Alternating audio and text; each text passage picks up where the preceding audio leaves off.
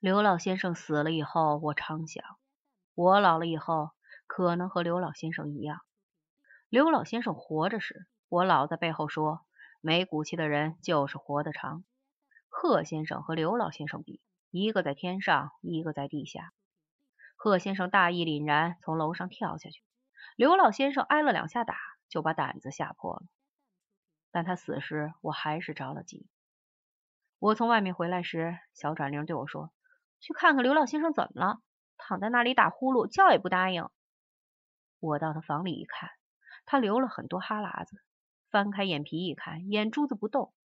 我转过身来就打小转铃一早里：“你是死人吗？快找车送老头上医院。”据小转铃说，刘老先生回来时骑车骑得飞快，头上见了汗，回来就看鸭子，看到鸭子已经炖烂，摩拳擦掌，口水直流。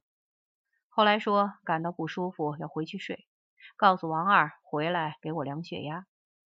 王二回来不量血压，先打小转铃一早里。老头都这样了，还等我回来吗？小转铃也不是省油的灯。我蹬平板三轮送刘老先生上医院，他坐在后面胡搅蛮缠。好啊，你敢打我，我非打回来不可。我说刘老先生中风了，以后好了也是歪嘴耷拉眼儿。你看看他嘴歪了没有？我这么说是要分散他的注意力。到了医院里，把刘老先生推进急诊室，过了一会儿就被遮着白布推出来。有个大夫对我说：“老先生已经逝世了。”我说：“你别逗了，我们送来那会儿还打呼噜呢，你跟别人说去。”可是那大夫说：“请您节哀，总共就送进去一个。”我顿时瞪起眼来说。胡扯！刚送进去，你还没给他看，他就说令尊来的时候呼吸已经停止了。你别揪我领子好不好？快来人，救命啊！这时来了一群白大褂，可是我只对那个急诊大夫紧追不舍。后来出来一个穿制服的，喝道：“不准乱闹！你是哪单位的？我找你们领导。”我说：“你们他妈的找去！老子是知青。”那人一听又缩了回去。知道全是亡命之徒，谁也不敢惹。刘老先生的事儿是这么结束的。最后，医院的院长出来，请我和小转玲到办公室坐。他说：“人总是要死的，这是不可避免的现象。所以有些危重病人我们救不活。既然对我们的抢救措施有怀疑，做个尸检好吗？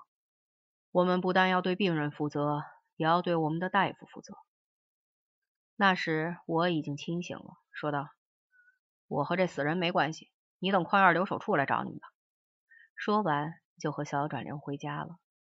路上我和小转灵说，他是叫鸭子馋死的。当晚我和小转灵在一起谈到刘老先生的好多事儿，均属鸡毛蒜皮。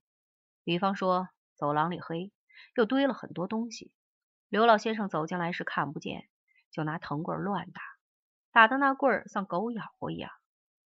刘老先生贪嘴，拿香肠在煤炉上烤着吃，叫我们碰上了。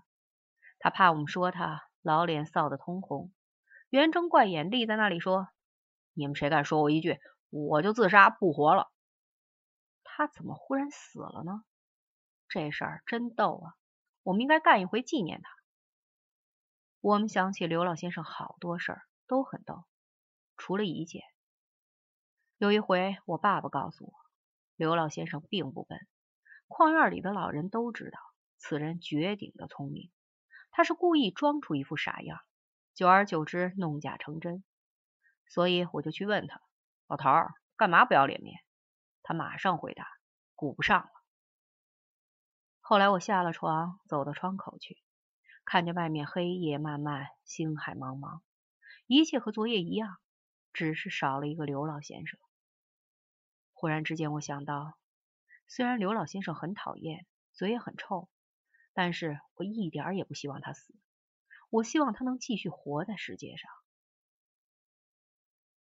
流年似水，日月如梭，很多事情已经过去了。在七三年元旦回首六七年底，很多事情已经发生，还有一些事将要发生。无论未发生和已发生的事，我都没有说得很清楚。这是因为在前面的叙述中略去一条重要线索，这就是在我身上发生了很多变化，有些变化已经完成，有些变化正在发生。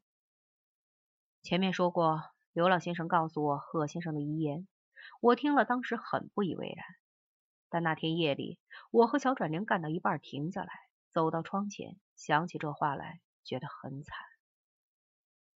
看到外面的星光，想起他脑子前面的烛火，也觉得很惨。刘老先生死了，也很惨。对这些很惨的事，我一点办法也没有，所以觉得很惨。和小转灵说起这些事儿，他哭了，我也想哭。这是因为在横死面前无动于衷，不是我的本性。我说过，在似水流年里，有一些事叫我日夜不安，就是这些事。贺先生死了，死时直挺挺；刘老先生死了，死前想吃一只鸭。我在美国时，我爸爸也死了，死在了书桌上。当时他在写一封信，要和我讨论相对论。虽然死法各异，但每个人身上都有足以让他们再活下去的能量。我真希望他们得到延长生命的机会，继续活下去。我自己也再不想掏出肠子挂在别人脖子上。